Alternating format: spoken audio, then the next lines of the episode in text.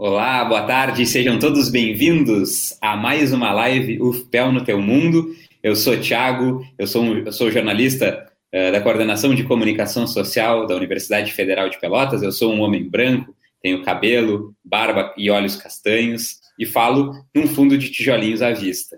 A gente fica muito feliz na Coordenação de Comunicação Social em retomar esse projeto UFPEL no Teu Mundo, que foram as acolhidas, uh, que foram feitas à comunidade acadêmica nesse primeiro semestre de 2021 e agora de maneira mais permanente, né?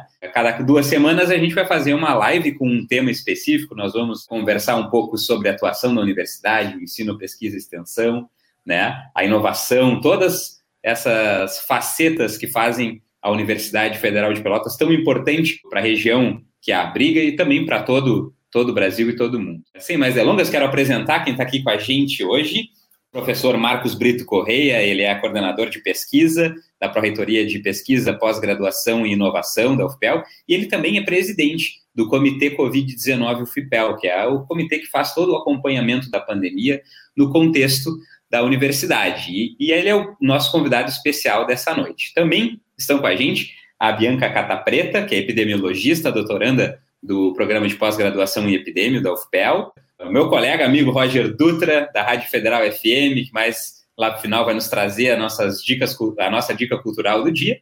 E também a Adriana e a Raquel, nossas tradutoras e intérpretes de língua de sinal. É meio trava-língua. Isso aí. Uh, mas, e vocês que nos acompanham, sejam todos bem-vindos. Então, esqueci de falar, nós estamos ao vivo no YouTube, no Facebook e na Rádio Federal FM, mas também uma novidade das lives do Ficão no Teu Mundo, que a partir de agora ela vai virar podcast. Então, quem nos acompanha depois, né, no, ao longo uh, dos demais dias após a nossa live, vão estar acompanhando nos nossos pod, nas plataformas de podcast, no, no site ufpel.edu.br barra ufpel no teu mundo. Então, sejam todos bem-vindos. Uh, vamos começar o nosso bate-papo com o Marcos. Fala, Thiago. E aí, Marcos, tudo bem? Tudo bem, uh, só para situar o pessoal, eu sou o Marco, sou um homem branco, também com cabelo castanho, barba castanha, estou vestindo um moletom da UFPEL, uh, com um fundo, uma parede branca com algum, duas estantes com livros e alguns objetos. Uh, bem, tudo Marcos, certo. Conta um pouco mais, hoje faz 14 meses mais ou menos que a gente está nesse cenário de pandemia, né? Me lembro direitinho, na, numa, acho que foi uma sexta-feira, né? Coincidentemente, e... uma sexta-feira 13. Uma sexta-feira 13 que ah, o mundo caiu, vamos dizer assim, né? É, a gente estava, eu também lembro bem, a gente estava no, no, campus Anglo e, claro, a pandemia já estava assolando, né? É, algumas partes do mundo tinha chegado no Brasil e, e naquela sexta-feira, eu me lembro a gente se reunia ali na beira do canal São Gonçalo, na, já céu aberto, já com essa coisa do medo que estava, né? Onde será que, que, a gente tinha a sensação que o vírus estava uh, circulando em qualquer lugar e, e, o grupo ali envolvido na gestão, os pró-reitores, os coordenadores se reuniram ali e ali se decidiu naquele momento suspender as atividades da UFPEL a partir de terça-feira, se eu não me lembro, se eu não me engano, não sei se era, acho que foi terça-feira, dia 17, que começou a suspensão das atividades que naquela época a gente imaginava que ia ser por um mês, ser, né, por, enfim, ia ser uma suspensão uma provisória, né? exatamente. E ninguém imaginou que 14 meses depois a gente estaria aqui, né, num momento super duro ainda da pandemia, né, com 450 mil mortos no Brasil e, e com todos os danos que a pandemia tem causado para todos nós, né, danos pessoais, enfim, danos de todo tipo. Uh, e, claro, uh, a gente tentando dar a resposta aqui enquanto universidade nesse cenário de caos, né, que a gente tem. Acho que nunca imaginamos isso assim, enquanto seres humanos, eu digo, né, vivendo nesse tipo de situação por tanto tempo. Uh, uma situação muito, muito difícil de, de, de lidar. E, e, foi justamente, eu acho que nesse contexto, para acompanhar essa, essa evolução, né, que surgiu o, a comissão, o comitê uh, Covid-19 no FPEL, né, Marcos? É, o comitê ele foi implementado imediatamente, né? Uh, então, a suspensão das atividades se deu na sexta, na segunda-feira já teve a primeira reunião do comitê. Eu não fazia parte bem no, né, no início do comitê, eu não estava, eu me incorporei ao comitê há, há cerca de sete, oito meses atrás. Uh, e desde o início se criou esse comitê, primeiro como um comitê de crise, de certa forma, né, para entender o que estava acontecendo e analisar diariamente a evolução e a situação uh, da pandemia. E claro que com o passar do tempo, esse comitê ele foi dando, uh, né, ele, o nome inteiro é um nome enorme, Comitê de Acompanhamento da Evolução. comitê interno, de, às vezes até eu me confundo, Comitê Interno para Acompanhamento da Evolução pela, pelo Coronavírus. Uh, a gente, quando vai escrever a notícia, eu sempre vou fazer é, Ctrl C, Covid-19, é mais fácil. Uh, mas ele foi, claro, tomando um protagonismo de estar tá, uh, fazendo, né? Acho que tem, tem dois pontos que são bem importantes. Assim, um é de fato de fazer o acompanhamento da pandemia na região, né? E aí o comitê tem tido um papel central também, né? E a universidade tem tido um papel central, até como peso, né? Na tomada de decisões do poder público, né? De, de tentar trazer para o mais científico, né? Trazer o, que está à luz da ciência na condução da pandemia, quais são as condutas para combater a pandemia né, que tem a melhor evidência científica de, de uh, né, para suportar né, essas políticas. Isso tem colaborado para a tomada de decisão, como eu falei, do poder público, principalmente a nível municipal. E, obviamente, tem todo o lado de, de tentar né, uh, uh, organizar né, as atividades e o que tem acontecido na UFPEL durante a pandemia, que é muita coisa. Né? Então, coisa. a gente fala que parou, na verdade, a gente parou de fazer atividades presenciais tirando serviços essenciais, mas o FPEL não parou nunca, né? E, e a gente estava comentando, eu, a gente contabilizou no início do mês, né?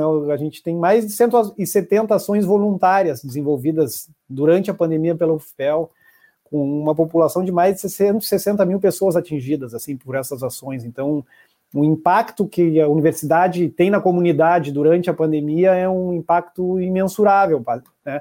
E vão desde ações diretas até coisas, né, ações uh, uh, que, que, que, mais indiretas, atividades culturais, uh, né? até para que né, são indiretas, mas para trazer um bem-estar, um, um pouco mais de, de para lidar um pouco com esse isolamento, né? Que hoje em dia está um pouco tá menor, até menos, menos que o necessário, né? Do que, do que deveria mas para muita gente ainda permanece. No, no início também era, a gente ficava muito tempo em casa, as atividades muito paradas, né? Então a gente sentiu muito enquanto enquanto sociedade essa, essa parada do coronavírus, né? Sem dúvida, no início tinha todo mundo muito medo, né? Acho que esse medo, talvez, eu acho que infelizmente se perdeu muito, né? Então a gente vê hoje um certo grau de normalidade, né, que foge da situação, depois a, a, a, gente vai poder falar um pouco sobre isso, mas foge da situação epidemiológica que a gente tem hoje aqui na nossa região, então a gente está numa falsa sensação de que está tudo bem e não está tudo bem, muito pelo contrário, a gente está ainda numa situação gravíssima, como eu já falei, mas a UFPEL, então, desde, né, em alguns momentos oferecendo atividades, né, culturais, de formação, uh, né, levando conhecimento para as pessoas e em outros momentos, desde o início também, diretamente na linha de frente, seja produzindo conhecimento, seja uh, atuando diretamente na atenção, exatamente, a população na área da saúde, principalmente, uh, né, uma relevância enorme na região. E também a, a, pandemia desafiou muito a universidade a se reinventar enquanto instituição, né? Para não está, realmente não estamos parados, as aulas estão acontecendo, as atividades estão prosseguindo, as pessoas estão se formando também, né? A universidade seguiu. Da forma tá como, né, da forma como é possível, né? Mas a gente, como eu falei, no início não sabia nem o que iria acontecer uh, quando a gente fez aquela primeira suspensão, se aquilo ia durar uma, duas, três, quatro semanas, dois meses. Sim. Mas rapidamente nós tivemos que nos adaptar a esse modelo de ensino remoto, né? Uh, tentando transpor a barreira, né, essa barreira de não estar presente fisicamente, uh, para uh, propiciar outras formas de ensino e, e isso obviamente nos desafiou a todos, quando eu digo a, a, toda a comunidade acadêmica, estudantes, professores, técnicos administrativos, mas acho que a gente está conseguindo né, dar formação né, para os nossos estudantes Claro que com uma perda que é a falta das aulas práticas, que de fato há cursos que, que têm atividades que não têm como serem realizadas à distância, e, e aí o prejuízo é grande, né? Uh, mas nesse momento não, não, não né, e desde o ano passado não há condições de, de a gente poder uh, se encontrar né, nos ambientes de ensino. Mas como falasse, tem muita gente, né, a universidade não parou, tem muita gente estudando, muita gente se formando, é. e, e, e, estamos ainda aprendendo e melhorando cada vez mais nesse, nosso, nesse modelo aí de, de ensino que a gente teve que, que utilizar, né? Como um carro em movimento, vamos dizer assim. Exatamente, exatamente. É, e, e um, um, processo super louvável também, a questão do e-aula, todo que, que foi tudo feito a, praticamente a toque de caixa, né? É um esforço tremendo da parte né, da Progic uh, para possibilitar toda a infraestrutura, né? a Pró-Reitoria de Ensino qualificando, ensinando os professores a como utilizar o ensino remoto, né, como utilizar as plataformas. Então, é um esforço institucional enorme para conseguir, num, num, tempo rápido, colocar né, todas essas plataformas e todas essas metodologias em andamento. Né? Então, a gente trocou, como tu falasse, as rodas do, do carro em andamento, ainda estamos ajustando, né? As peças. Peça, claro, o carro vai andando cada vez melhor, né? Ah, mas, claro, sempre na expectativa de que a gente possa também passar disso logo, né? E, e voltar àquela nossa vida. Eu odeio a expressão no novo normal, né? Acho que Eu também que almejar voltar para o nosso velho normal. É. é.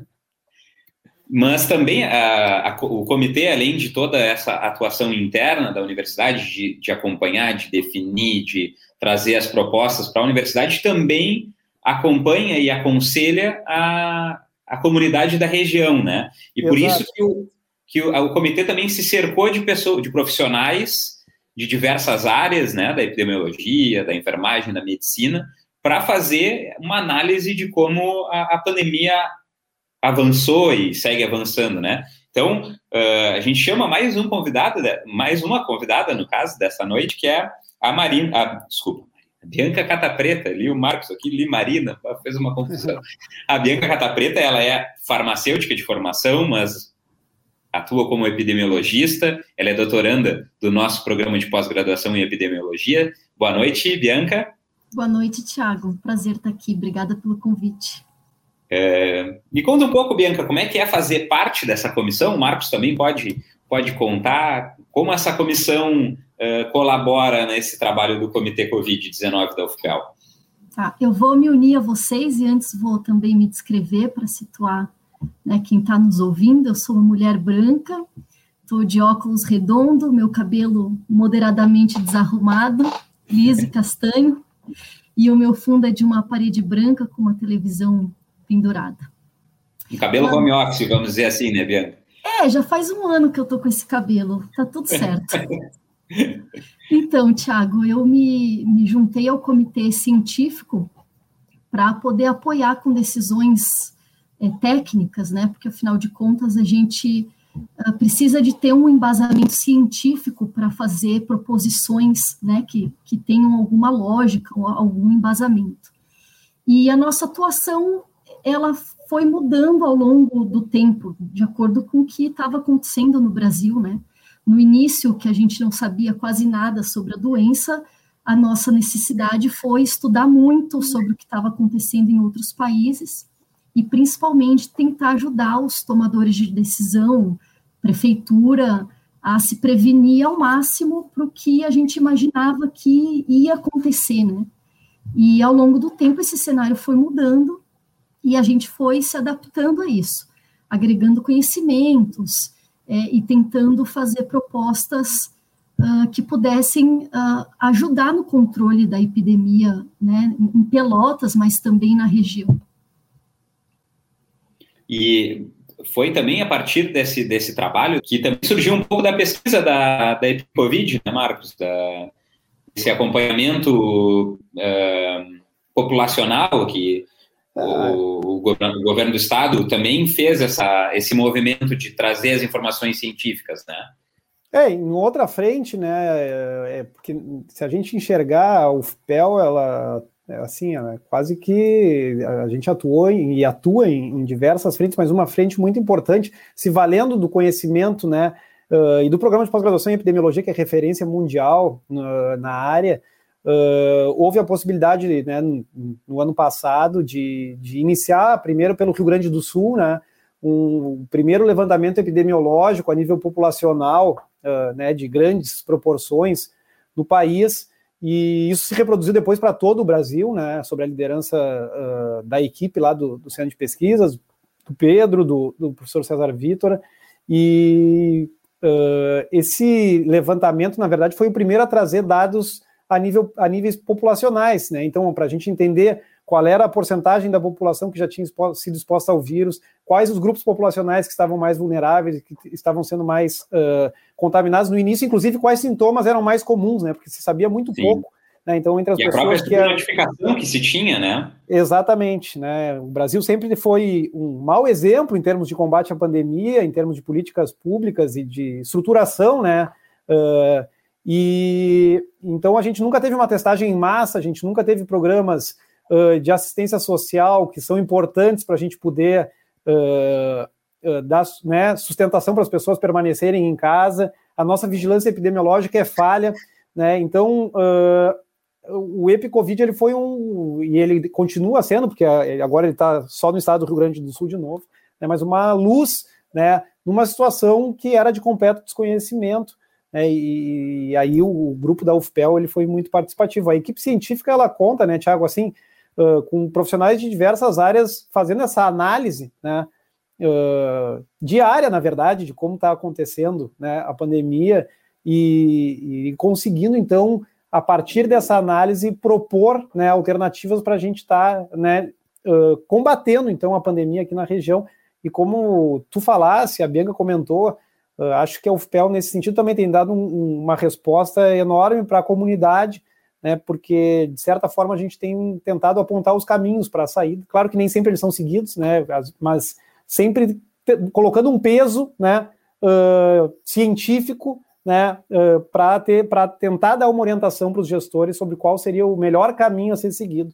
Né. Muitas vezes, na disputa de pesos, né, uh, as orientações não são seguidas, mas ela sempre né, tem, um, tem um papel aí de pelo menos atenuar, às vezes, medidas que não são adequadas. Então, uh, o papel da, né, uh, que, que, a equipe científica e o comitê está tendo nesse sentido também é extremamente importante para a região. E o que que esses caminhos, o que que a epidemiologia nos mostra, Bianca? O que que ela nos traz assim para esse momento uh, que a gente está vivendo da, da pandemia agora? Então, Tiago, falando, o Marco já deu um panorama do Brasil, né? A gente está com 450 eh, mil mortes registradas. Esses dias eu desabafei lá no Twitter que são 450, uh, são 450 mil amores de alguém, 450 mil filhos de alguém, gente que com sonhos perdidos e tal, né? etc. Então, é uma situação que a gente está vivendo bem complicada. Pelotas não está tão uh, fora disso. Ontem fizemos, completamos 801 mortes, então, de novo, são 801 amores de alguém, né? Entre eles, estudantes, trabalhadores, enfim, é, é gente de toda sorte, né?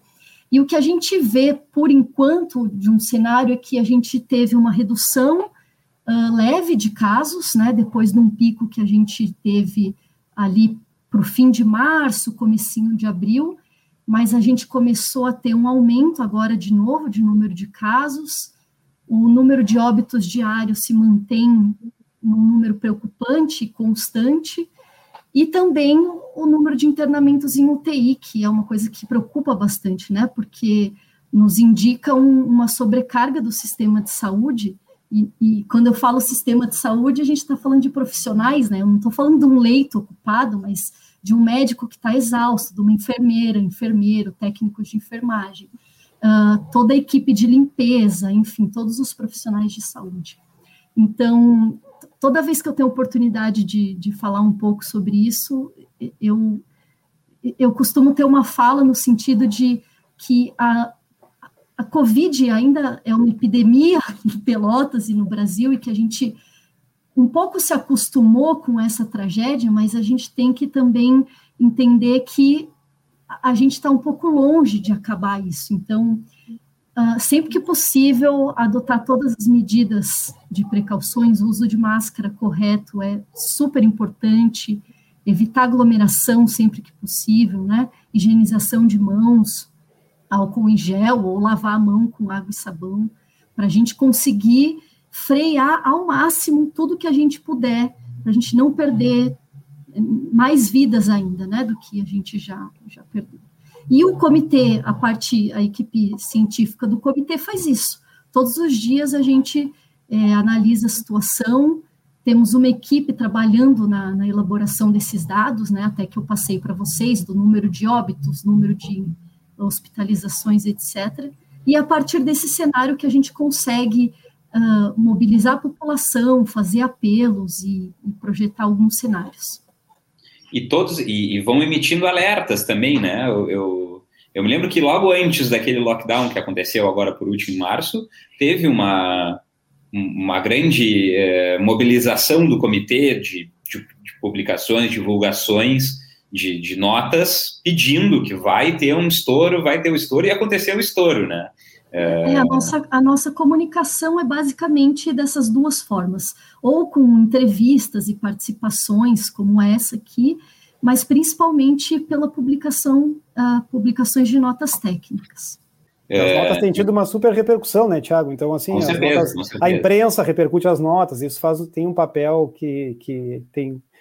Elas têm sido propagadas, assim, e a UFPEL tem tido esse respeito, digamos assim, né, da, da da comunidade local, por meio da imprensa, que sempre uh, amplifica né, o alcance das notas. Uh, e, uma, e um dos fatos que sempre vem recorrente nas notas é a questão de que a vacinação precisa ser intensificada, né?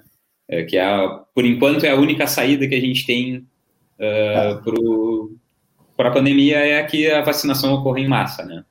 A gente tem formas né, de, de, de, controle que não estão sendo praticadas, então, é, é, de fato, é difícil acreditar que no Brasil, de uma hora para outra, as medidas que poderiam né, estabelecer um melhor controle da pandemia sejam implementadas. Então, num cenário de descontrole, como é o, o cenário que a gente vive no Brasil, a vacina ela seria né, um, a alternativa né, sobre a qual a gente depositaria as fichas né, num Água cenário de, de é, é, quase isso, né? Mas tem também a questão do, né, que vocês estão acompanhando, inclusive na CPI. Então, o Brasil foi muito incompetente né, na compra de vacinas, uh, na negociação com os laboratórios. Uh, é incompetente na sua diplomacia, então a gente vê, mesmo as vacinas que a gente tem contratos, né, uh, não chegam os insumos, né, os IFA, né, o IFA para a produção das vacinas nos laboratórios nacionais. Então a gente tem uh, enfrentado uma dificuldade. Né? O Brasil tem um sistema de saúde super capilarizado, né? o SUS ele é fantástico, né? O, a imunização no Brasil sempre foi um exemplo no mundo inteiro, então a nossa capacidade de mobilizar né, os profissionais para promover uma vacinação em massa ela é uh, total, né? E, mas a gente não tem ainda um quantitativo de vacinas uh, suficiente para fazer essa vacinação num ritmo que seria demandado. A gente, e a gente vê o resultado, países que né, que conseguiram adotar a vacinação em massa num curto período de tempo, eles já estão colhendo os frutos, já estão vivendo situações de maior controle, de vida um pouco mais, né, não de vida normal ainda, né, mas de, de vida um, normal, um, um pouco assim, mais né? próxima, né, daquilo que a gente estava acostumado. E, claro, é necessário a gente intensificar os esforços para para aumentar o ritmo de vacinação, né? Como eu uhum. falei, diante da ausência de políticas mais efetivas de outras, né, que promovam distanciamento, que promovam né, nem sequer o uso de máscara é promovido muitas vezes, então uh, a gente precisa né, muito aumentar o ritmo da vacinação para conseguir evitar com que novos né, picos e novos, né, e a cada pico, a Bianca estava comentando, a gente está ainda num patamar super alto, então um pico agora seria uma tragédia, né, porque a gente está com a UTI muito próxima de 100% em Pelotas. Se a gente chega a ter mais um pico, esse pico não parte de uma situação baixa, ele parte de um, uma situação de estável que está estável num, num, patamar muito alto. Então, a consequência disso para a saúde das pessoas que, dos, que seriam contaminadas nessa, nesse novo, né, nessa nova onda, ela seria devastadora. Então, é, isso, isso é muito uh, importante, assim. Mas a vacinação, ela tem que andar. Tem que andar. E a gente está ajudando a andar também, né, Marcos? A universidade está ajudando a andar. Está é, tá ajudando não, muito. Está ajudando muito faculdade de enfermagem, uh, faculdade de odontologia, os profissionais estão se colocando à disposição, né? É, a pra... faculdade de enfermagem, desde o início, né, Tiago, colaborando. Né? A faculdade de enfermagem sempre colaborou com as campanhas de vacinação, na verdade, uh, mas especificamente aqui na Covid, uh, desde o início da vacinação, o pessoal está junto, os docentes, os técnicos administrativos, os estudantes né, dos semestres mais adiantados, dando colaboração em todos os cenários de vacinação da cidade. Aí, cerca de um mês atrás, o pessoal da odontologia se somou, né, que a odonto está num ritmo também, por né, questões mais estruturais, ainda está num ritmo devagar lá de atendimento odontológico, uhum. e como são profissionais da saúde estão à disposição, se somaram também para dar mais gás né, e aumentar o número de pessoas nos drives e, e nos, nos uhum. locais de vacinação. Então, hoje a gente tem uh, também os, os, dentistas, né, os docentes técnicos e agora a questão de 10 dias também estudantes do último semestre da Odonto que estão uhum. ajudando a, a, a, na campanha de vacinação, né? A aumentar e o pessoal da Odonto, né, preparou um material para nós, né? Uh, a gente uh, vai trazer para a gente sempre trazer um pouco da, da atuação. A gente vai ter um quadro que se chama Selfie no Teu Mundo, né? Que nós vamos trazer uh, a realidade, as atuações da universidade no local, lá na, na, frente, na linha de frente. E hoje quem vai nos trazer essa selfie é o pessoal da Odonto, professores técnicos e estudantes que estiveram nos mutirões de vacinação drive-thru que aconteceram aqui em Pelotas no fim de semana. E a gente vai ver agora um trechinho de como foi essa, essa vacinação. Pessoal, vou mostrar para vocês um pouquinho da nossa atividade aqui no centro de eventos aqui na Fena Doce, os alunos da Faculdade de Odontologia e os professores, que a gente está participando aqui da campanha da vacinação. E aí, muito trabalho? Muito, muito trabalho? Desde, muito bom. Desde que horas estão aí trabalhando? Estamos aqui desde as 8, abrindo. Ganhando dia honestamente, muito bem. Honestamente. É isso que eu gosto. Os alunos trabalhando. Estamos Professora Lisa de novo aqui uma oportunidade única de trabalhar aqui junto à Prof. Prof. Marina. Isso, a Marina já está craque aqui na aspiração. O que estão achando desse trabalho de trabalhar na vacina? A gente sente especial estar aqui trabalhando. Útil, né? Acho que é o sentimento de todo mundo. Letícia. É, então é boa união, né? A gente se encontrar também todos, agora com os alunos também. E essa interação com quem está sendo vacinado, né? E ver a felicidade de todo mundo. É muito legal. Sim. Aqui tem o pessoal que aplica, tem o pessoal que preenche os documentos. Que é tão importante quanto. Que é tão né? importante quanto, porque não pode ter erro, tem que conferir muitas vezes, né? Professora, Oi. e como é que surgiu a ideia da Faculdade de Odontologia participar do, da vacinação? Olha, Gabriela, primeiro partiu de uma ideia minha, que eu tinha muita necessidade de fazer alguma coisa nesse momento. E depois, comentando com o professor Piva, ele logo comprou a ideia e rapidamente muitos professores da faculdade também aderiram. E por último, a gente achou que os alunos não podiam ficar fora desse momento tão único e importante de emergência sanitária. E aí, como a gente, como eu já tenho um projeto, né, a saúde coletiva tem um projeto que justamente dá apoio para a atenção primária e saúde, a gente achou que podia então os alunos fazerem parte desse projeto e contribuírem para a comunidade de Pelotas também. Encerrando mais um dia de vacinação, 396 vacinas nós fizemos hoje. Acho que cumprimos a nossa parte, né? É, é, é, bem, é bem importante. São 396 pessoas que estão felizes e estão imunizadas. Muito legal, muito legal a gente poder ver e deve ser super gratificante mesmo participar desse momento das pessoas, né? De, de tu poder levar esse, uma, literalmente uma injeção de esperança, né? É um misto de, eu já tive lá, é um misto de emoções, assim, né, dependendo, as pessoas em geral têm uma alegria imensa, né, um sentimento de gratidão enorme de estar lá podendo receber a vacina, né, alguns se emocionando muito, alguns choram na hora de receber a vacina, então é, é né, pessoas que perderam entes queridos e que estão, né, e que visualizam nesse momento, né, um, um, uma perspectiva de final, né, de, de, de assim, de, de, que as coisas estão uh, de melhora, né, pelo menos da situação. Então, é, é, muito, é uma experiência humana muito rica, assim, tá participando, tá assistindo lá uh, esses, uh, esse, essas ações de vacinação, né, da população.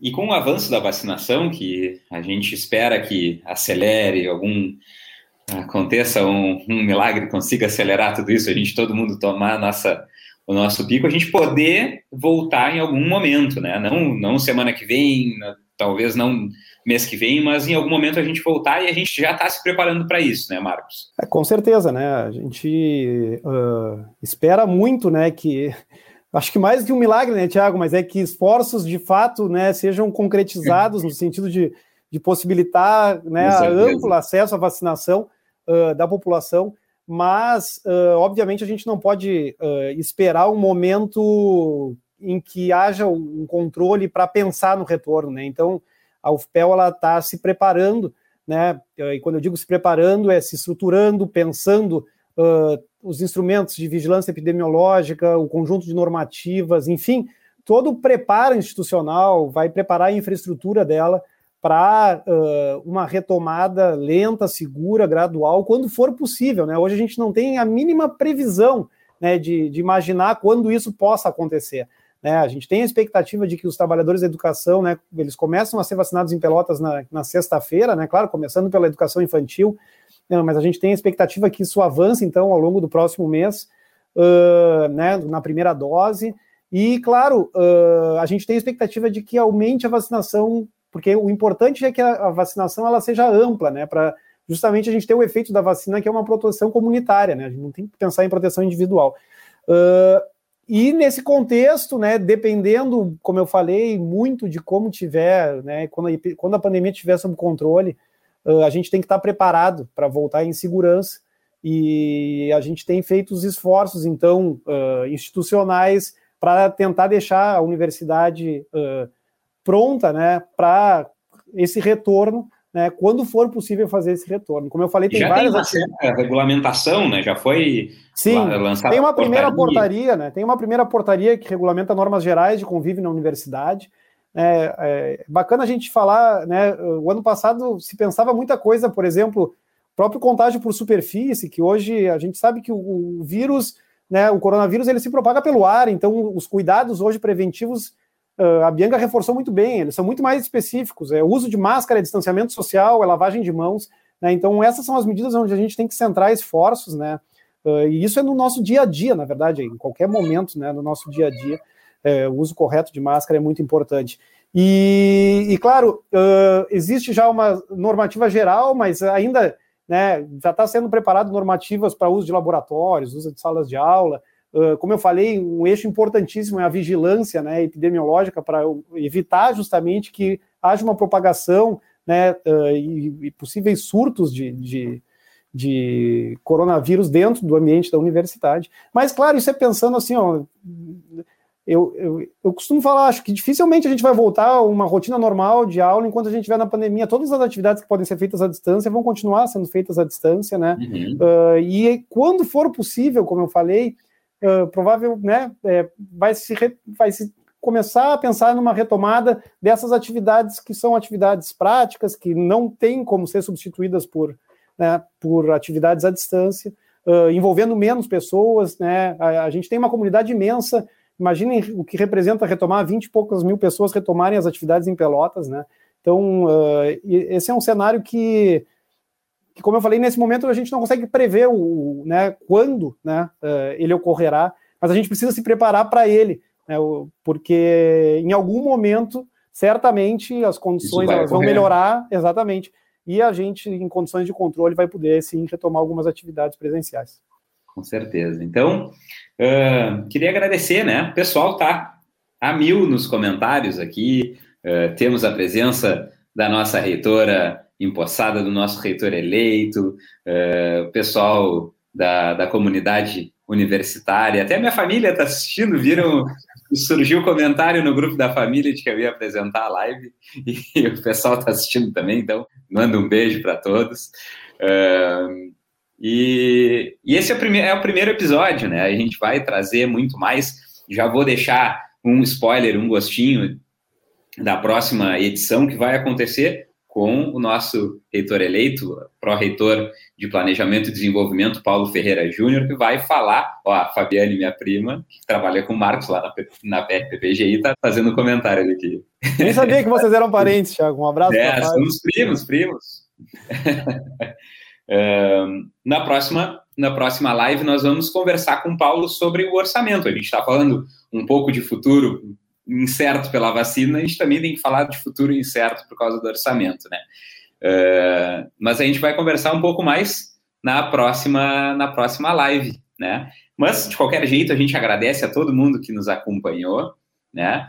Uh, ainda não vamos terminar, a gente vou chamar o Roger daqui a pouco que vai encerrar para nós com uma super dica cultural da Rádio Federal FM, que é um dos canais que transmite essa nossa live. Então a gente agradece quem está acompanhando aqui com a gente, o Marcos, a Bianca, uh, as meninas tradutoras de línguas de sinais, a Adriana e a Raquel, e convidamos a todos que nos acompanhem na próxima live UFPEL no Teu Mundo, esse projeto que agora é uh, permanente e a gente espera trazer muita, muita atuação da UFPEL no mundo de cada um de nós.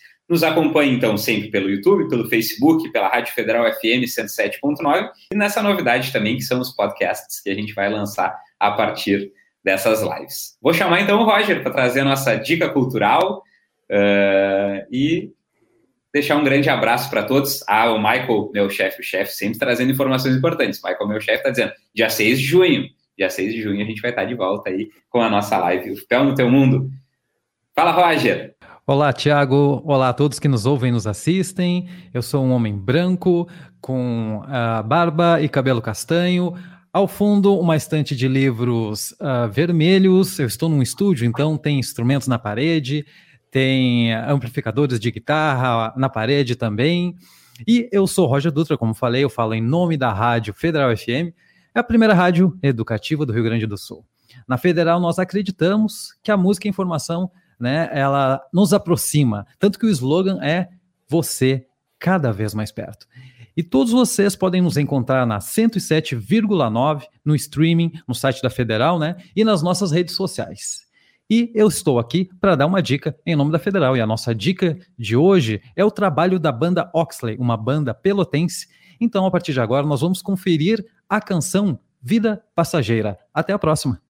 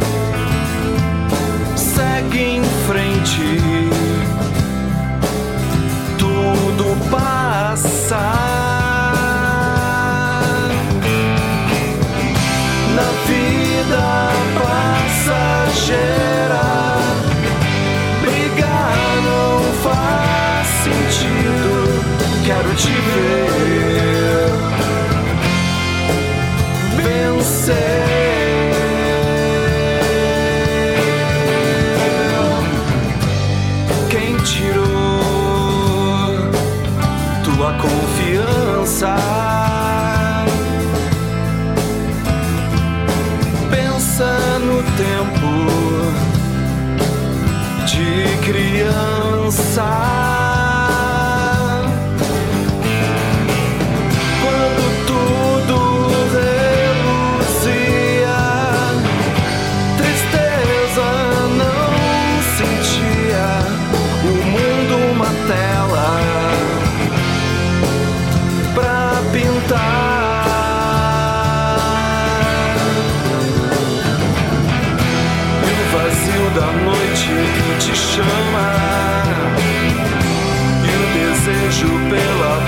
inflama e o relógio corre.